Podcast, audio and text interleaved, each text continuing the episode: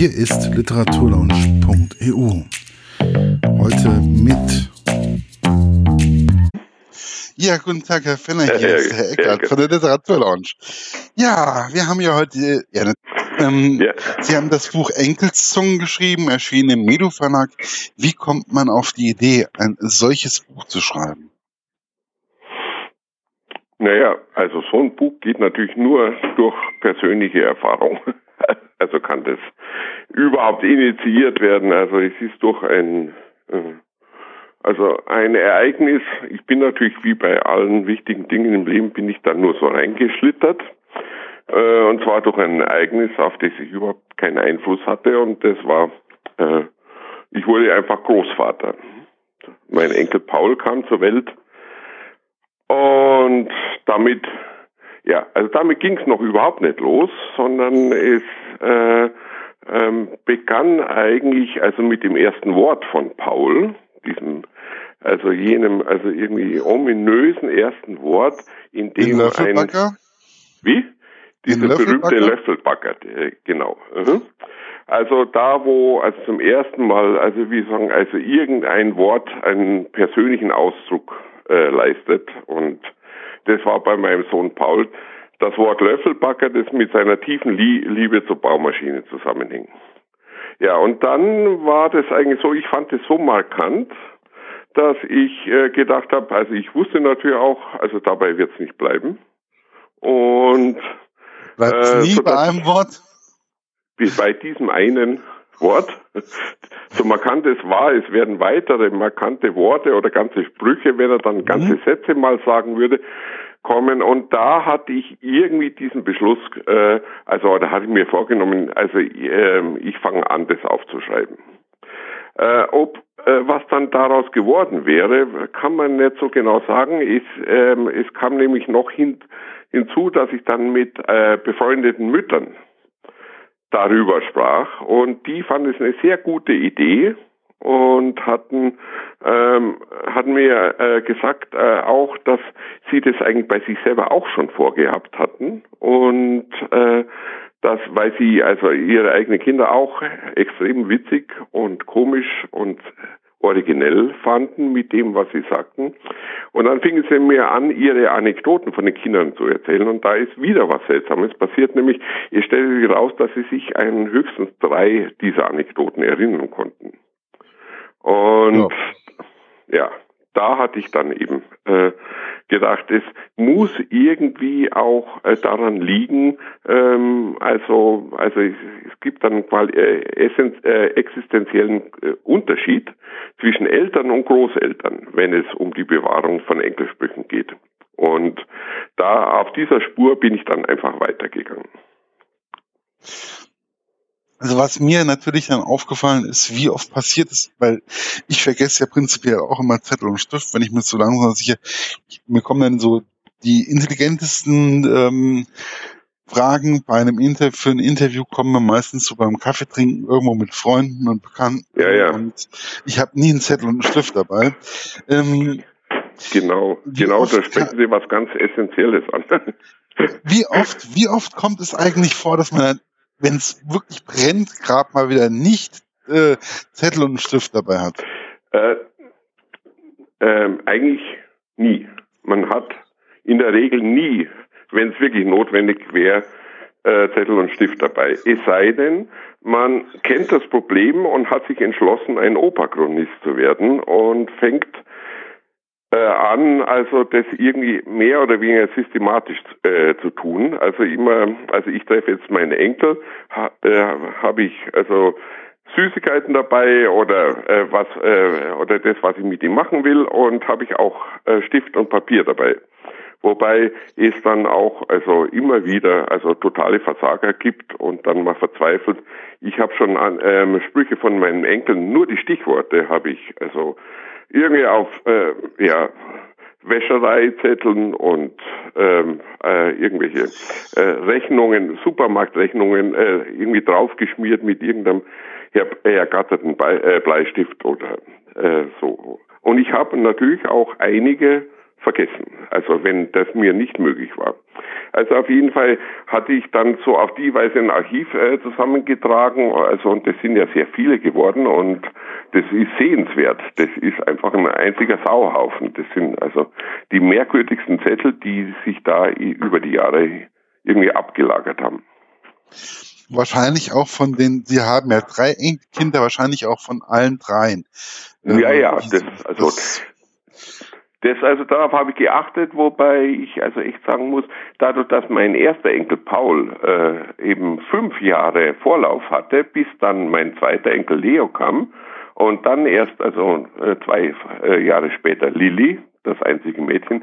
Also durch diesen Vorsprung hat Paul natürlich auch einen, wie sagen, Anekdotenvorsprung äh, geschaffen. Also weil er einfach über viele Jahre der einzige Enkel am Platz war und deswegen auch natürlich die, die ganze Aufmerksamkeit der ganzen Familie genoss. Also das, äh, insofern sind da die Jüngeren etwas, äh, kommen später und sind da etwas benachteiligt, haben sich aber dann auch anekdotisch, muss ich echt sagen, wirklich voll ins Zeug gelegt. Also ist doch noch eine relativ reiche Ernte geworden mit Wobei man, Wobei man ja einfach auch sagen muss, bei dem Buch, was mir einfach aufgefallen ist, gut, sie sind vielleicht mit den Anekdoten ein bisschen kürzer gekommen, mag sein. Ähm, das mag jetzt einfach mal dahingestellt sein, weil man muss ja auch irgendwann einen Cut machen.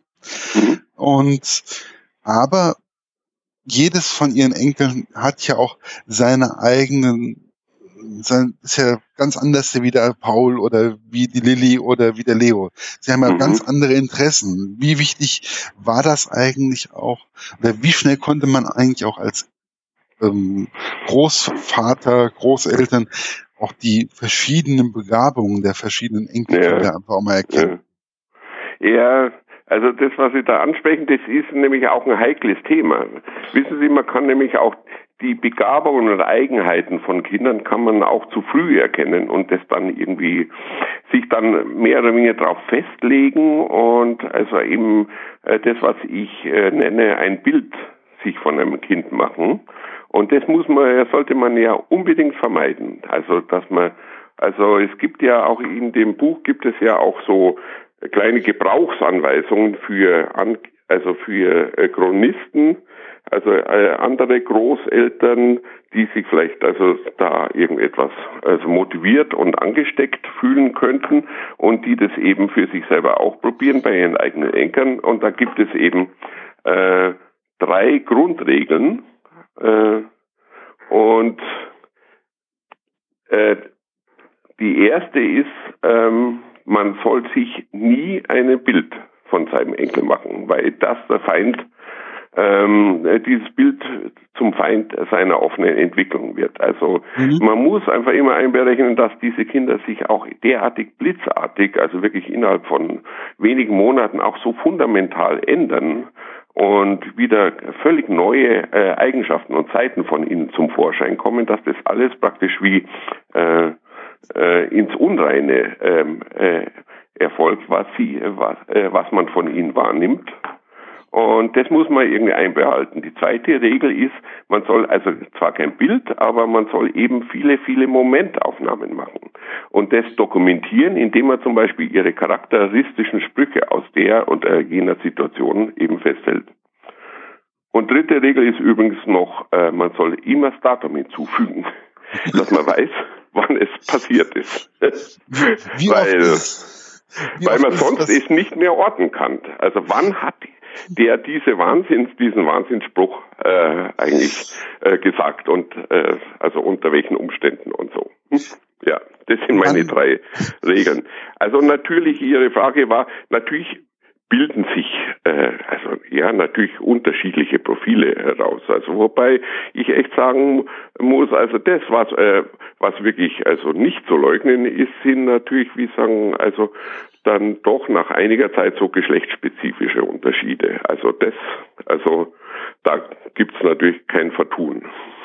Ja, das ist klar. Das, ja, so äh, hundertprozentig klar war mir also das, also vor meinen Enkeln nicht. Also wissen Sie, ich komme ja aus einer Generation, äh, wo äh, wir damals, als wir Eltern waren, haben wir das stark bezweifelt, ob es also bindende Geschlechterrollen äh, gibt. Das haben wir bei unserer Tochter dann auch äh, also teilweise durchgeführt und wurden dann aber natürlich eines Besseren belehrt. Aber äh, also ob das nun so hundertprozentig immer klar ist mit dem geschlechtsspezifischen Verhalten, also bei Kindern, hm, ja. äh, ist äh, also ich will sagen, ist ein offenes Feld. Ja, natürlich. Es ist, ähm, aber man sollte einfach dem Kind auch den nötigen Freiraum lassen. Mhm. Ja, eben. Und deswegen also nicht zu früh äh, dieses oder jenes festlegen. Ja. Also wobei sie natürlich, ich habe das auch in dem Buch dann äh, zugegeben, ähm, ich äh, also sich also natürlich unterschiedliche äh, Interessenslagen immer stärker rausbilden. Also also ähm, zum Beispiel, also dass äh, mein mittlerer äh, Enkel Leo eher, also ähm, also doch so Anzeichen zeigt, dass die eher auf den zukünftigen visionären Wissenschaftler hindeuten, während mhm. mein äh, Paul, also der Ältere, ähm, eher so ein, so ein praktisches, technisches Interesse hat. Also eher so, wenn man so will, auf Ingenieur oder Arzt hindeuten, äh, während Leo also von reinem Forscherdrang dann auch beseelt ist, der dann oft auch ganz abstrakt ist. Ja, das ist ja manchmal auch gar nicht mal so, ähm, das ist ja gar nicht so verkehrt. Gibt es eigentlich Aussprüche, die Ihnen besonders immer wieder im ja. Ohr liegen bleiben? Ja, ich also, würde auch sagen, wir reden jetzt die ganze Zeit drüber. Also es gibt natürlich, äh, äh, also darüber, was Sie sagen, aber vielleicht ist es wirklich auch mal schön, kurz jetzt mal zu hören, was der Einzelne äh, so, äh, so gesagt hat. Also wenn ich da einfach jetzt mal so drei Anekdoten von jedem eine ja, äh, bringe. Mach mal, ich nehme mal äh, kurze, damit es also nicht ganz so umständlich wird oder so. Ja. Ja, dann fange ich mal so an, natürlich halt, mit dem Paul. Hm? Ja, als Ältester. Und als der Ältesten und er hat den einfach doch dann auch den Vorlauf und also Paul mit vier Jahren. Hm? Der hm? vierjährige Paul und ich sprechen über die Kinder in seinem Kindergarten. Ich erwähne eine gewisse Michelle, die er einmal als seine beste Freundin bezeichnet hat. Aber jetzt widerspricht Paul empört. Michelle ist nicht mehr meine Freundin. Ah, warum nicht? Was ist passiert? Sie will nicht, dass ich sie haue. Ich wende ein, dass man ihr das nicht ernstlich zum Vorwurf machen könnte, doch Paul kontert bitter. Ja, ja, aber dafür haut sie mich. Ja, das sind so die ja. kleinen Liebesbekundungen, das sind die kleinen Liebesbekundungen im Kindergarten. Das ist, ja, ähm, ja, ja, also, ja, die, die Beziehungssuppe wird dort schon zusammen, äh, angerührt. Ja, ja. Also nochmal Kindergarten jetzt zu Leo. Ähm, ich frage den ebenfalls vierjährigen Kinder, äh, Leo, wie es heute im Kindergarten gewesen ist. Schön. Wir haben Wolf und die sieben Geißlein gespielt. Ah, sehr schön. Warst du der Wolf? Nein, das war der Noah. Dann warst du eins von den Geißlein. Nein, ich war das Haus. Wirklich. Ja, da hatten echt alle sieben Geißlein bei dir Platz? Na klar, hei, hei. Ich war ein Haus und keine Pommesbude. Ja. Hei, hei ist, ist, ist der Spitzname äh, den die äh, Paul für mich kreiert hat, das äh, geht zurück auf eine charakteristische Begrüßung, mit denen ich äh, immer begrüßt hab, hatte und daraus ist dieser Spitzname gekommen. Hi, hi. Meine ja, Frau heißt ja, übrigens Mormor, hm? Also bei ja, den Enkeln. Die man hat ja immer so, man hat ja immer solche äh, bestimmten ähm, Begrüßungsformeln. Ja, ja, ja. Das ist aber also, auch genauso zum Beispiel zwischen mir und meiner Schwester zum Beispiel. Je nachdem, ja. wo wir gerade aufeinander gelaunt sind, ähm, fallen die Begrüßungsformeln noch aus. Also das ist, mhm, mhm, ähm, dann kann da mein Vater schon dann, dann davon ablesen, wie der Abend heute wird oder so. Das ist also Ach so, Also da gibt's die zärtlicheren und die weniger zärtlichen. Ne? Richtig, das ist schon so, ähm, ja. oder so diese Necke, das sind so kleine Neckereien auch teilweise. Ja, ja. Und auch ähm, gegenüber, ähm, je nachdem, wie ich meinen Vater anspreche, weiß der dann auch, okay, ja. ähm, ich bin gerade so und so drauf oder sonst irgendwas. Also das ist schon, da gibt's schon wirklich solche kleinen Nuancen oder wie man das dann mhm. einfach so nennt. Ja, ja. Aber so, und glaube, jetzt machen wir noch Lilly? Äh, eine bezeichnende Anekdote. Also mit ihren sieben Jahren ist Lilly schon so viel in der Welt herumgekommen, dass ihre Mormor, wie meine Frau von den Enkeln seit ihr genannt wird, nur staunen kann. Mormor ist ihr Leben lang eher ungern verreist und das kann man von ihrer Enkelin nun überhaupt nicht sagen. Und im nächsten Sommer verkündet Lilly, wird sie mit Mama, Papa und allen nach Neuseeland fahren. Da ist Mormor wieder einmal platt. Wirklich? Bis nach Neuseeland? Was? Ach nein, an die Nordsee, verbessert sich Lilly. Aber da haben wir ein eigenes Haus und einen eigenen Fluss und einen eigenen See.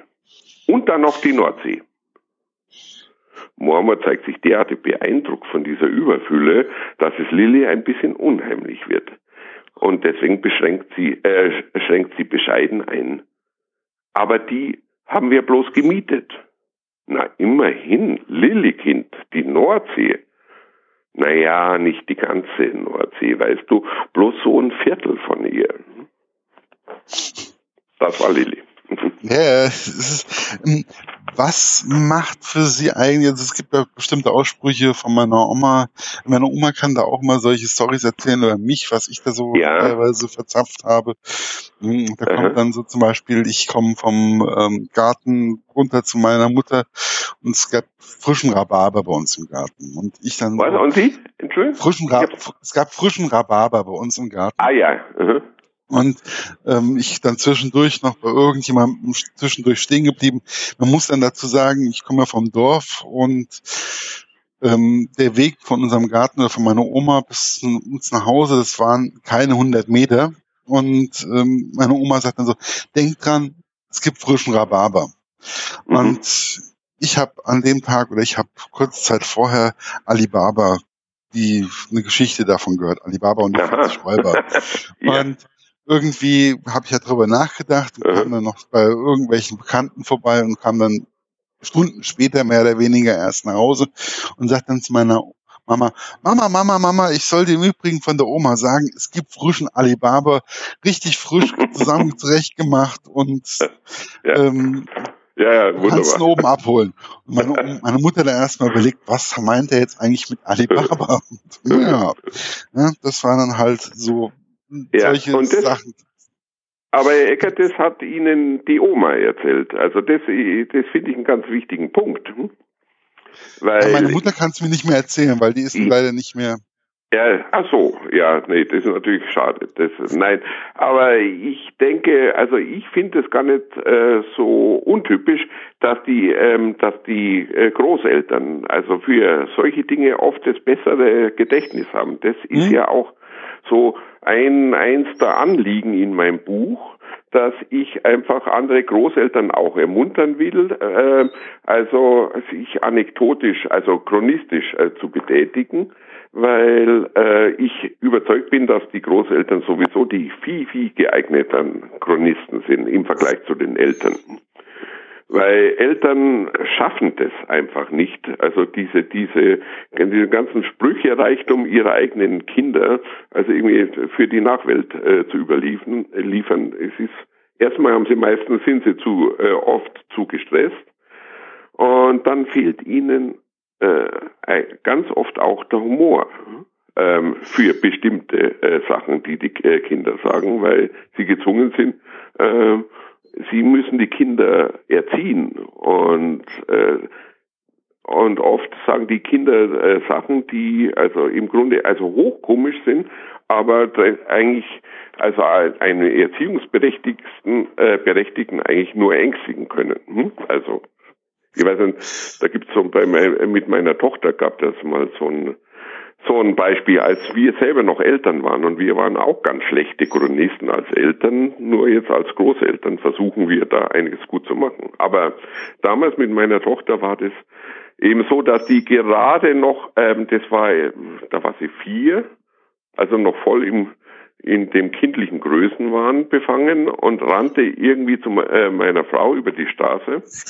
und äh, wurde beinahe von einem Lastwagen überfahren. Ne? Und meine Frau schreckensgleich äh, machte dann Vorhaltungen und sagt so, wenn du du musst mehr aufpassen, wenn, hast du das nicht gemerkt, der Lastwagen hätte dich äh, äh, beinahe überfahren, dann wärst du tot oder so. Und Jette trompi äh, trompetete äh, dann mit ihren vier Jahren und sagt, ach, der soll nur kommen, dieser Lastwagen. Wenn der dann über mich drüber fährt, dann ducke ich mich so und dann hebe ich ihn hoch und dann mhm. äh, drehe ich ihn gegen den Reifen, bis er nicht mehr weiß, wie ich heiße, äh, wie er heißt. Ne? Also, und das ist eigentlich, ich, wenn man das jetzt so hört, ich, ich finde das heute noch witzig. Aber damals fand ich das überhaupt nicht witzig. Weil, weil da ist ja die ganze Situation, die ist ja einfach, die ist ja in dem Moment, man hat ja auch Angst um sein eigenes Ja, Kind, ja, man oder? hat doch so, äh, so viel Angst um das Kind. Und wenn man denkt, wenn das jetzt nicht mal, äh, nicht mal hinterher erschrocken ist, dann äh, rennt gleich äh, unter den nächsten Lastwagen und so. Hm? Also, ja. und da ist, das ist eben meine These, Deswegen sind eher Großeltern, die, äh, die ja also nicht für die, die, die äh, Erziehung der Kinder äh, äh, verantwortlich sind, sondern die das praktisch also nur immer am Rande eigentlich so mitkriegen bei ihren Eltern.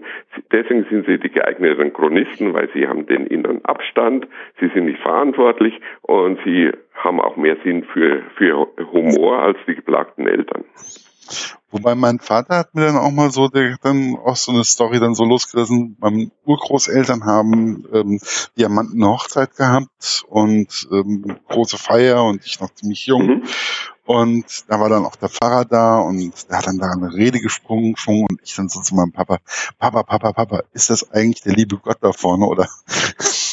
ja. Was ist das? Ist das, da vorne, ist, der, ist das da vorne der liebe Gott, der da gerade da vorne so. spricht? Mein Vater, mein Vater so, mm, ja, das sind dann so die Highlights, das sind dann so die kleinen ja, Highlights, ja, ja. die mein Vater dann so, so gelegentlich ähm, von sich gibt.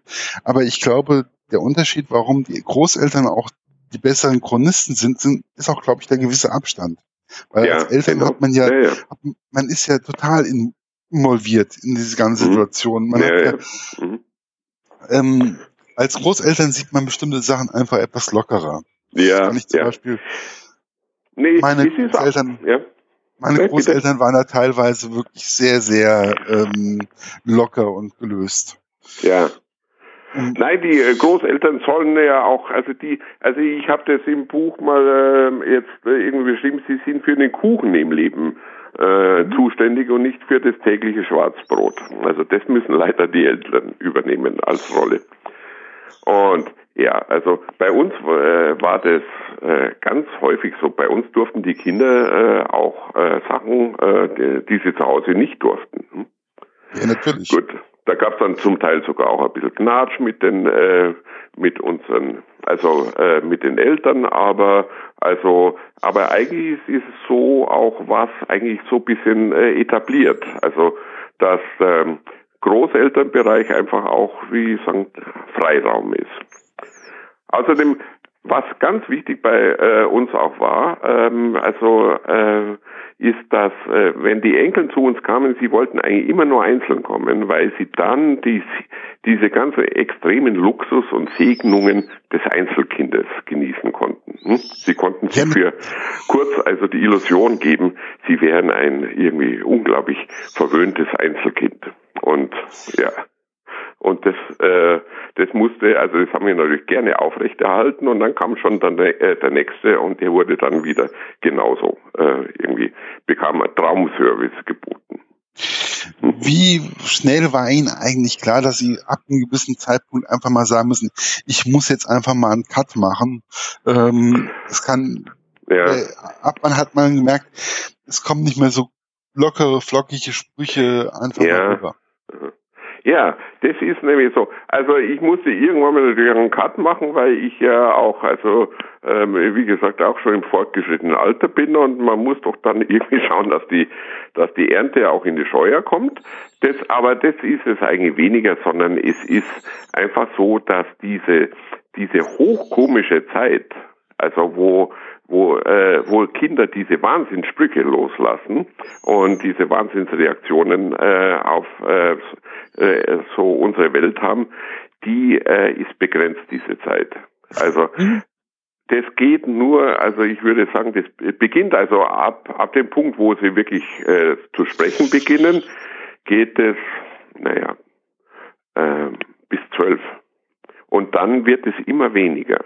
Und mhm weil dann fangen sie an, äh, sich also praktisch auf diese, äh, also die, wie soll ich sagen, auf den Erwachsenenreim über die Welt, äh, den haben sie sich dann angeeignet. Sie fangen eben an, die Welt so zu sehen und so wahrzunehmen, äh, wie das dann eigentlich Erwachsene tun. Da ist natürlich, spielt die Schule natürlich auch eine ganz große Rolle, dass die äh, den, den Kindern also praktisch ja auch eine gewisse Normierung also, äh, sieht und wo die Kinder dann aufhören, sich ihren eigenen Reim auf diese verwirrende Realität zu machen und das ist ja auch schön, das gehört dazu, das, äh, das zu jedem Heranwachsen, das, das muss sein, aber der traurige Nebeneffekt ist, dass sie aufhören, so komisch zu sein, wie sie es vorher waren.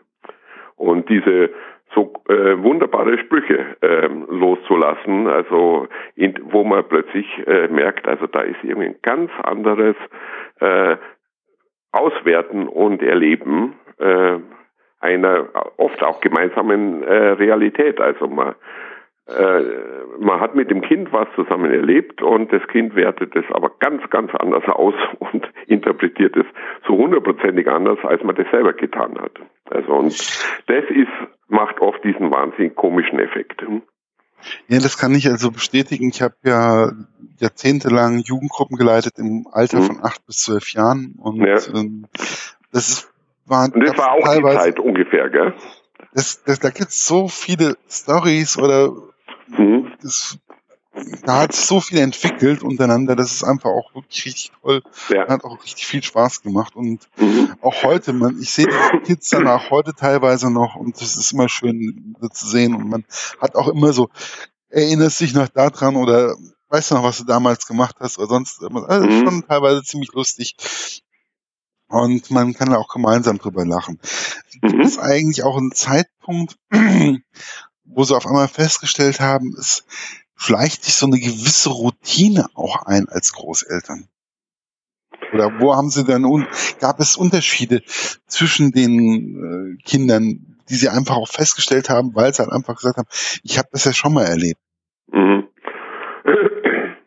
Naja, es ist vielleicht, also natürlich beim ersten Mal ist natürlich alles irgendwie ganz neu und an sich schon irgendwie erstaunlich und ungewohnt und so.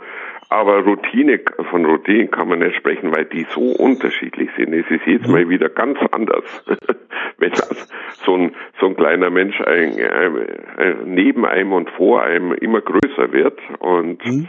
also da läuft jedes Mal eine ganz, ganz äh, andere äh, äh, irgendwie äh, Inszenierung, äh, das, also an der man dann teilhat. Äh, also mit Routine, ähm, nee, also das, äh, das kann ich nicht, nicht sagen. So, so am Anfang. Man ist halt ein bisschen erfahrener so. als Opa ne, oder Großeltern. So beim Wickeln also, oder so, das ist schon, das kennt man ja, ja mittlerweile oder so. Ja, ja. Aber, mhm. ähm, so prinzipiell, wie man mit dem Kind umgeht, weil es einem, glaube ich, doch immer wieder überraschen kann, oder? Ja, nee, also das ist auch. Äh, und dann ist also meine Enkelin Lilly ist also jetzt nicht nur, weil sie ein Mädchen ist, sondern sie ist dann wie, also ja, sie ist als Person so hundertprozentig anders als die Buben und sie ist ähm, und dann ist sie eben noch als Mädchen anders. Hm? Äh, mhm. Also das, ähm, also und da laufen dann äh, Dinge, die also die bei den Buben überhaupt nicht laufen. Also das ist ich habe das da so, ich, äh, es gibt da so ein Kapitel in dem Buch, das heißt Technik und Geschlecht und da äh, denke ich da ein bisschen drüber nach, über diese völlig unterschiedlichen ähm, äh, äh, Einstellung, die die Buben äh, zeigen und die äh, äh, die Lilly zeigt. Und die beiden Buben, die haben sich also von vornherein wirklich also ganz so wie es wie es eigentlich das Klischee ist, haben sie sich für alles Technische, alles Mechanische, haben sie sich also total interessiert. Äh, alles, was man mit den Händen machen kann, was man äh, also irgendwie anfassen kann und was irgendwie irgendwie funktioniert. Und man, da muss man dahinter kommen und so. Das also die haben sogar, die haben, haben sogar ähm, Häkeln haben sie äh, mehr gemacht als Lilly, weil Häkeln, Häkeln eigentlich so äh, richtig handwerkliche Sache ist. Hm? Die haben äh, waren ganz bedeutende Boschi, äh, wie sie, diese Mützen, hm? Ja. Also das und und bei Lilly war immer also eigentlich eher so eine Fantasiewelt, also äh, so Prinzessin Lilly, Fee und Zirkus. Sie hat ganz lange Zirkusphase gehabt und und sie war von vornherein viel viel mehr äh, verschwestert, also eigentlich mit mit Tieren und den ganzen den ganzen Lebewesen auf der Erde. Man durfte auch nie eine Fliege in ihrer Gegenwart erschlagen und so. Also das und da gibt's so eine, so eine, also so eine kleine Anekdote, die, wo sie, ähm, also die Buben waren natürlich total mit Monster Trucks und irgendwie diesen mhm. ganzen Kampf, äh, ähm, Wesen, äh, also die ja alles, also wie sagen, personalisierte Maschinen sind. Äh, und bei Lilly war es genau umgekehrt. Also sie hat sich einmal nur für äh, Maschinen interessiert, weil da gab es doch diesen Film Cars. Also diese mit ja. diese, diesen äh, Animationszeichentrickfilm diese über diese von Pixar. Pixar krass. Ja, genau. Ja, war so ein Pixar-Film. Ja, sehr netter Film. Und Film. den, den fand ich also, großartig.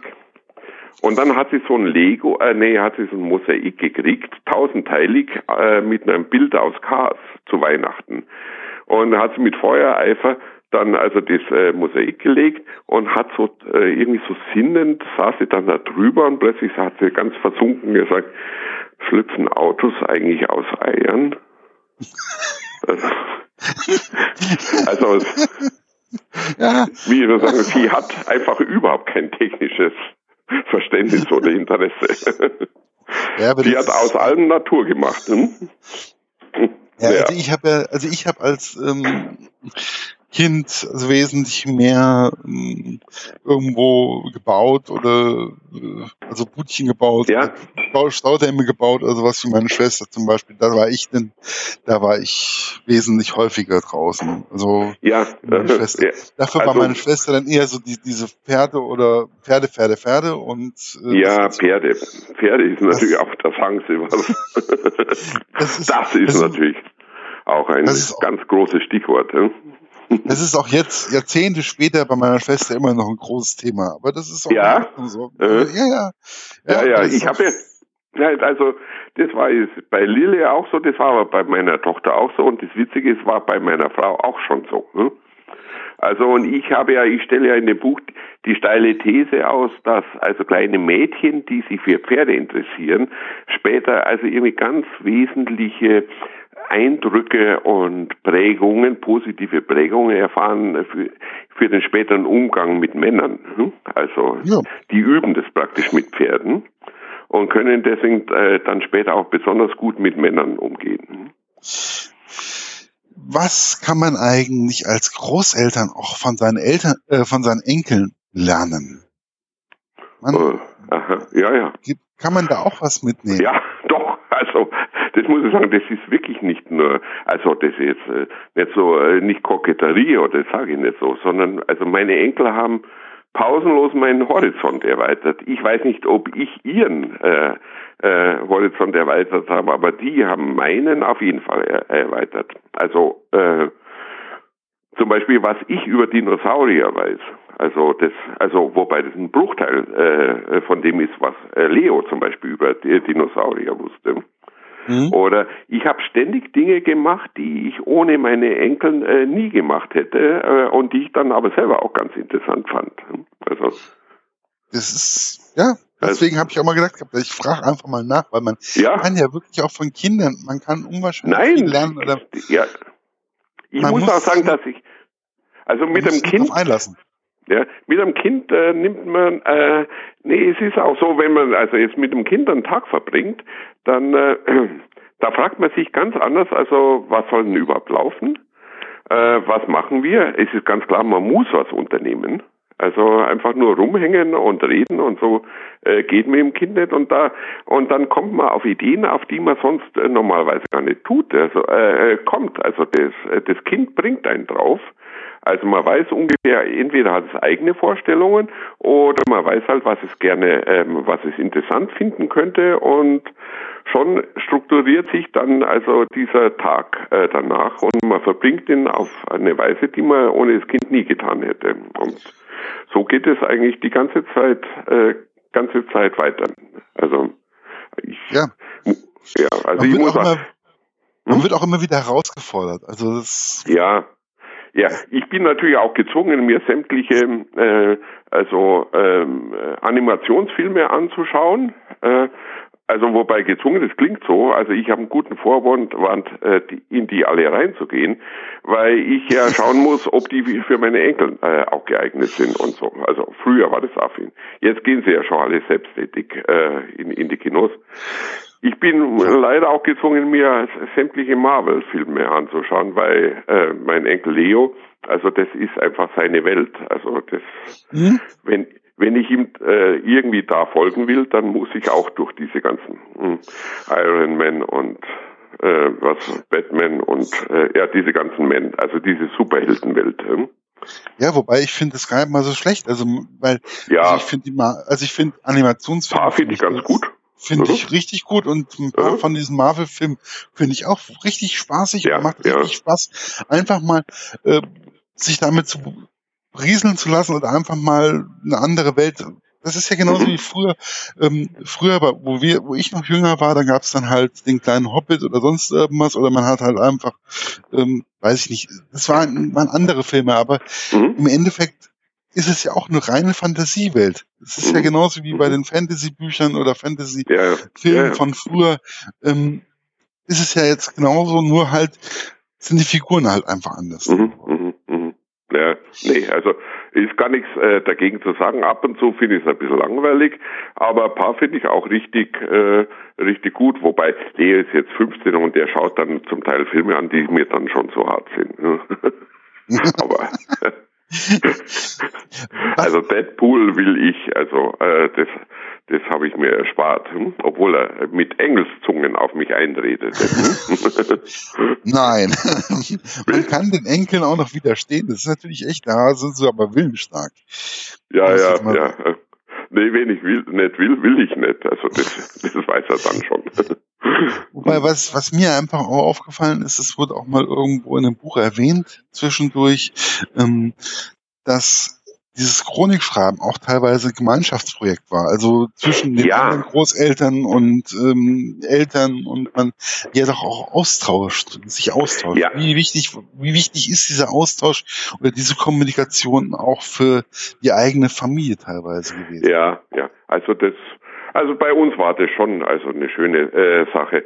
Es war so, ich ich war nur der, der angefangen hat und ich war natürlich dann der, der gesagt hat, ähm, also äh, passt schön auf, macht euch Notizen äh, oder merkt es euch und erzählt es mir und ich tue das dann zusammentragen und sie äh, das dann halt in eine Form bringen oder so.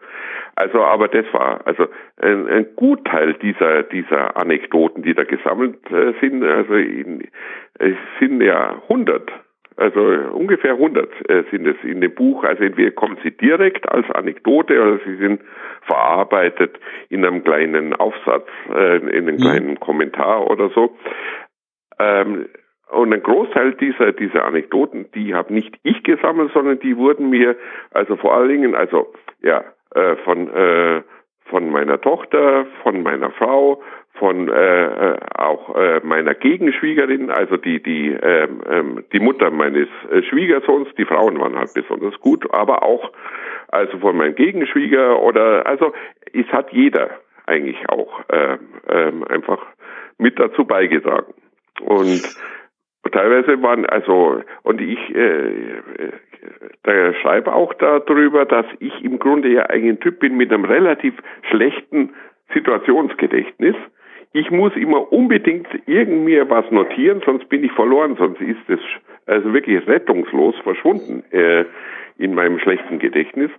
Aber also meine Familienmitglieder, die haben zum Teil, haben die noch nach Monaten, haben sie gewusst, ach du, da fällt, äh, äh, äh, kamen sie an und haben gesagt, weißt du eigentlich, äh, habe ich dir schon erzählt, was äh, mit Paul war oder was Leo jetzt wieder von sich gegeben hat? Und dann haben sie die ganze Situation wunderbar geschildert, so dass ich das eigentlich nur wirklich also festhalten musste. Also insofern ist dieses Buch auch, also wie sagen, Gemeinschaftswerk der Familie. Mhm. Aber es ist dann auch einfach, dieses Buch hat ja mehr oder weniger auch so dieses Familienleben oder beziehungsweise die Kommunikation untereinander auch ein bisschen mit angeregt. Ja, ja, äh, also ich hoffe schon.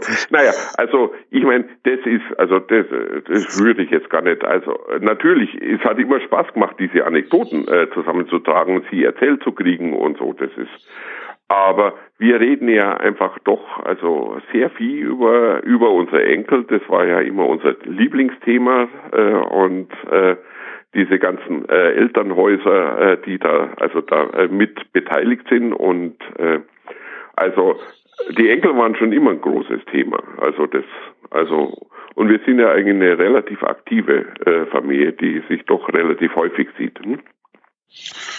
Ja, wie Sie sind ja noch anderweitig schriftstellerisch tätig.